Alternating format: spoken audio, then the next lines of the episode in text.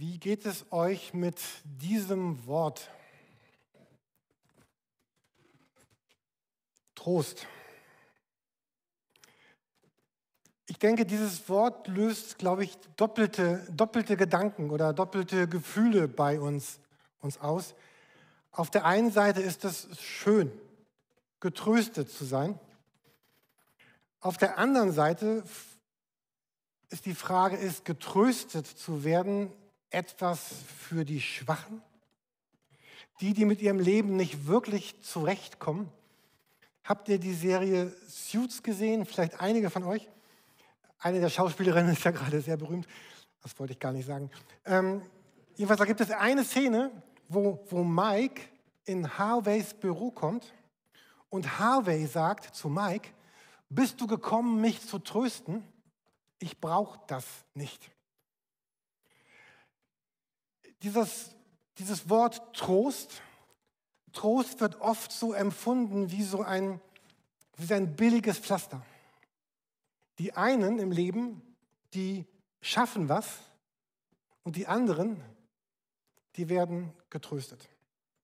Die einen sind stark und die anderen sind schwach und bedürftig und brauchen Trost.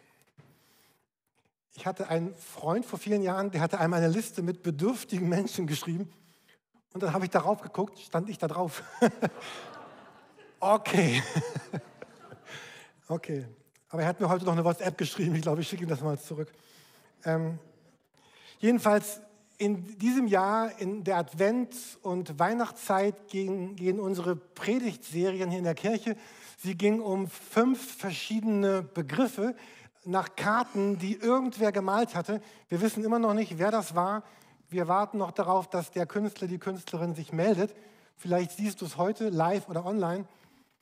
Trost, Mut, Kraft, Treue, Liebe. Und ihr ahnt wahrscheinlich, bei welcher Karte wir heute angekommen sind. Es ist die fünfte Predigt in dieser Reihe und es geht um den Begriff des Trostes. Weihnachten ist das Fest des Trostes. Jesus ist geboren, der Trost ist da. Jesus ist gerade acht Tage alt. Die Engel sind schon wieder weg. Vielen Dank für euch Engel, die hier vorne wart. Die, die Hirten sind schon wieder bei ihren Herden und die Eltern sind mit Jesus im Tempel von Jerusalem, das ist ungefähr so acht bis zehn Kilometer von Bethlehem weg. Und dort im Tempel treffen sie auf Simeon, jemanden, der schon ziemlich lange dort im Tempel lebt und wohnt. Und dann heißt es, er wartet, er wartet auf den Trost Israels. Und dann, dann sieht er Jesus und dann nimmt er das Kind in die Arme ich hoffe, er hat den Kopf auch gut festgehalten. Und äh, er sagt, meine Augen haben Gott deine Rettung gesehen. Er sagt, Jesus ist da, der, der Tröster ist da, der, auf den ich so lange gewartet habe, er ist endlich da. Und mit Jesus beginnt eine neue Zeit, eine Zeit des Trostes. Im ersten Teil der Bibel in Jesaja heißt es einmal so eine Vers ein Versprechen, das heißt, tröstet, tröstet mein Volk. Und jetzt endlich geschieht es, Jesus kommt und er ist da. Etwa 25, 30 Jahre später wird Jesus eine ganz bekannte Rede halten, eine ganz bekannte Predigt. In unseren Bibeln heißt es die, die Bergpredigt. Und in dieser Bergpredigt wird, wird Jesus 30 Jahre später diesen Satz sagen. Er wird sagen, selig sind, die Leid tragen, denn sie sollen getröstet werden. Nun hat Jesus ja nicht Deutsch gesprochen oder Griechisch, sondern Aramäisch und man muss das immer irgendwie übersetzen, was Jesus da gesagt hat. Eine andere Übersetzung übersetzt es so, glücklich die Trauernden, denn sie werden getröstet werden. Hier dieses Wort selig ist ja so ein Wort, was wir im Deutschen eigentlich gar nicht mehr so in unserem umgangssprachlichen Wortschatz benutzen. Aber es heißt so viel wie, dass man einen ganz tiefen Frieden hat. So einen umfassenden Frieden. Äh, die Juden hatten dieses Wort Shalom, ein Wort, was vielleicht auch in Deutschland bekannter ist. So ein, ein Friede, ein, ein innerer Friede, der losgelöst ist von äußeren Umständen der da ist, weil, weil Jesus den schenkt. So ein inneres Erleben. Und wenn man jetzt diese, diese Sätze nimmt, die Jesus hier sagt, dann müsste man sagen, es ist wirklich wahr. Getröstet zu werden hat wirklich etwas zu tun mit, mit Leid, mit Mangel, mit Verlust. Jesus sagt ja hier, die, die Leidtragen oder die, die Trauernden. Und dieses Wort, das er benutzt, heißt so viel ja wie traurig sein, klagen, Kummer haben. Also wenn in meinem Leben alles rund läuft, wenn ich stark und gesund bin und einfach alles perfekt gut, dann ist es tatsächlich so, dann habe ich tatsächlich wenig Trost nötig. Und dann bedeutet mir dieses Wort Trost vielleicht wirklich auch gar nicht viel. Also Trost zu erfahren bedeutet, ich habe diesen Trost nötig. Wenn wir uns selber mal ins Gesicht schauen oder hinter unser Gesicht schauen, in unser Herz schauen oder wenn wir, wenn wir Gott zulassen, so hinter die Fassade unseres Lebens zu schauen, dann, dann bedeutet Glaube, Christsein bedeutet, dass Gott mich angucken darf, so wie ich wirklich bin,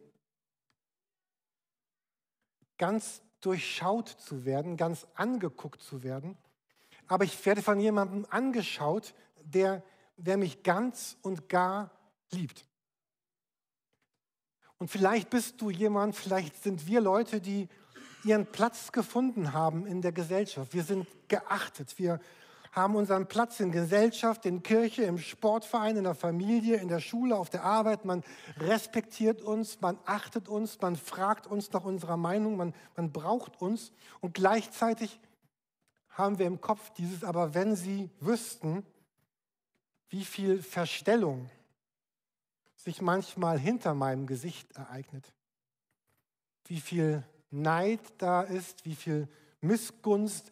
Wenn Sie wüssten, wie viel Schuld ich seit Jahren mit mir herumtrage, wie zerrissen ich mich fühle, wie viel Trauer und Traurigkeit da ist, obwohl ich nach außen lächle, stark und schön bin.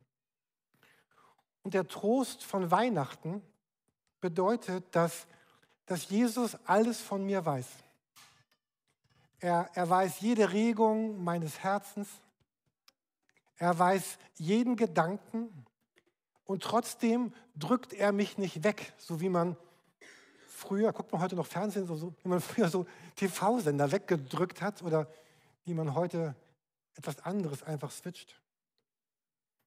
Jesus sagt, in, in all dem, wer du bist, bin ich für dich da. Gerade da, wo du an dir selber leidest. Und Weihnachten bedeutet, dass, dass deswegen dieses Kind in der Krippe geboren wurde, damit Jesus sagen kann, mein Herz sucht dein Herz. Und damit mit ich jemand sein kann, der, der alles auf den Tisch legen kann vor Jesus, vielleicht auf diesen Gabentisch. Und vielleicht erleben wir in unserem Leben Augenblicke von Schuld, von Versagen. Auch darin, es gibt diese Verheißung auf Jesus. Für wahr, er trug unsere Krankheit und lud auf sich unsere Schmerzen. Unser Leben hat noch ganz viel zu tun mit Einsamkeit. Trotz Gemeinde, trotz Lebenspartner, trotz Sport, trotz Schule, trotz Kindern, trotz Freunden. Da gibt es diese Momente im Leben, wo wir eigentlich spüren, am Ende am, am letzten Ende sind wir doch alleine unterwegs. Bestimmt kennen ganz viele von euch dieses berühmte Gedicht von Hermann Hesse im, im Nebel, wo er dann ja am Ende auch sagt, seltsam im Nebel zu wandern. Leben ist einsam sein. Kein Mensch kennt den anderen. Jeder ist allein. Und Weihnachten und Glaube bedeutet, es, es gibt nicht mehr dieses nie mehr allein. Ich bin nie mehr allein. In meinem Leben ist Jesus da, der sagt, ich will dieser Tröster deines Lebens sein, der Tröster hinter deiner schönen Fassade. Und so lade ich uns ein, Weihnachten als wirklich ein, ein Fest des Trostes zu erleben. Weil da ist eine Einladung, die Jesus Christus an, an jeden von uns ausspricht.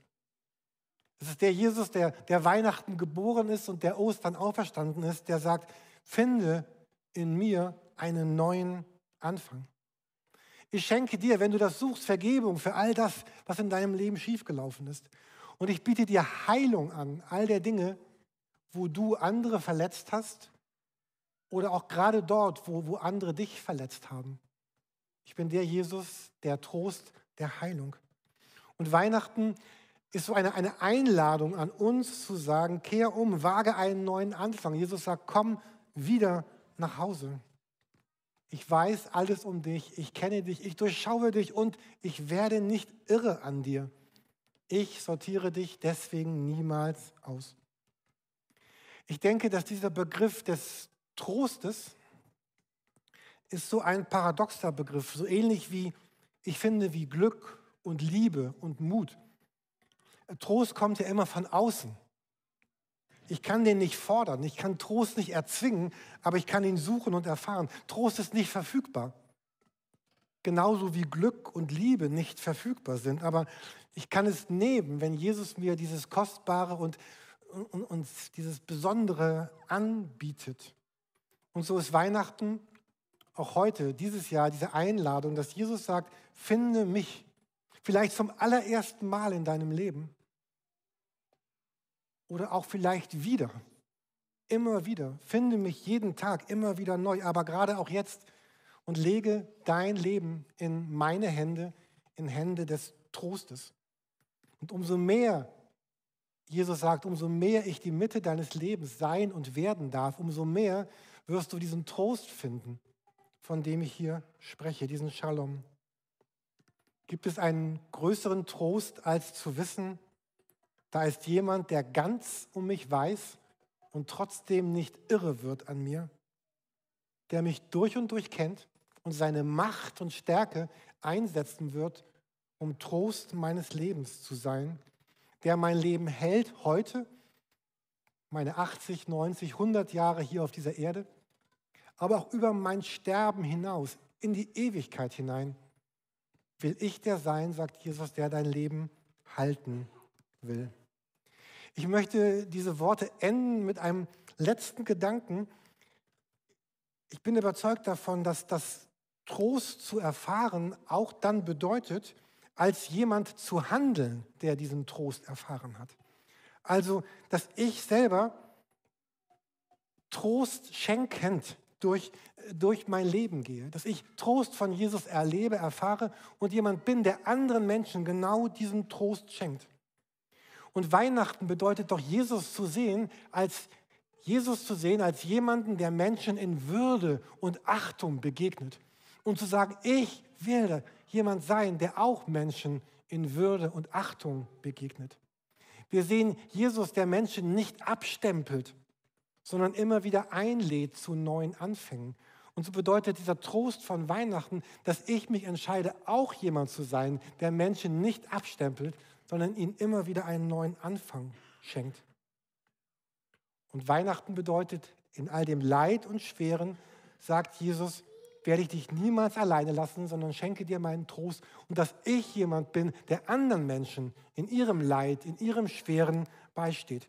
Ich habe eine Weihnachtskarte bekommen von jemandem aus der Kirche und dort, äh, ich habe die versucht hier zu scannen und da steht vorne drauf, du bringst die Welt zum Leuchten. Ich habe die Karte bekommen, ja klar, das bin ich. ich danke. Das. Dann habe ich doch ein bisschen näher geguckt und dann es geht dann doch, doch um diesen Matthäus 2, Vers 2.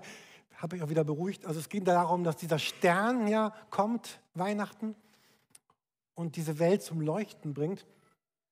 Und dann habe ich gedacht, aber genau das ist doch das, um was es Weihnachten geht. Jesus, also dieser Stern, kommt und leuchtet. Jesus kommt, leuchtet. Und ich, du, jeder von uns kann auch jemand sein, der sagt, ich leuchte. Ich will jemand sein, der die Welt zum, zum Leuchten bringt, weil ich diesen Trost erfahren habe. Weihnachten steht für, für Hoffnung, für Heilung, für Versöhnung, für das Gute. Das ist das, was Jesus mir schenkt. Und ich sage, Weihnachten bedeutet, dass ich jemand bin, der Hoffnung, Heilung, Versöhnung und das Gute in die Welt hineinbringt. Und vielleicht sagst du gerade, okay Jürgen, das ist wunderschön, tolle Worte, Aber da ist so vieles, was mich abhält, genau so zu leben, wie ich hier sehe, dass Jesus gelebt hat. Da ist so vieles, was mich zurückhält. Vielleicht ist eine gute Lösung, so zu handeln, als ob. Kennt ihr das? Die Frage ist, bin ich mutig, weil ich mutig handle? Oder handle ich mutig, weil ich mutig bin? Das ist ein großer Unterschied. Aber am Ende handle ich mutig.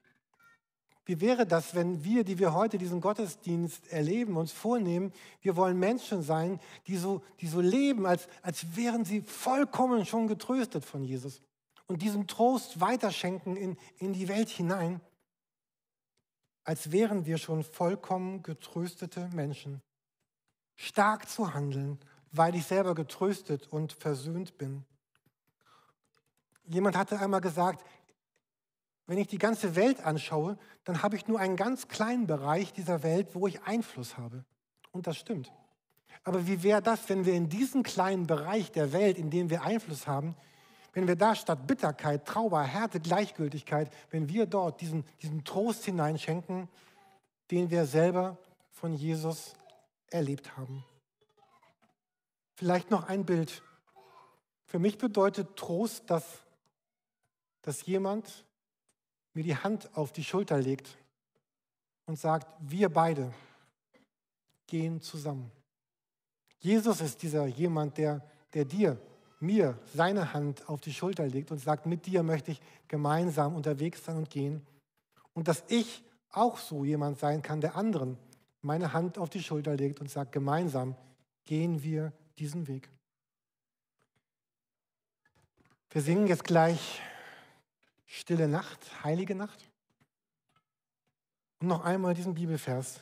So sehr hat Gott diese Welt geliebt, dass niemand verloren geht, dass niemand verloren gehen muss, sondern dass jeder und jede in Jesus Christus Liebe, Hoffnung, Trost und ewiges Leben findet. Amen.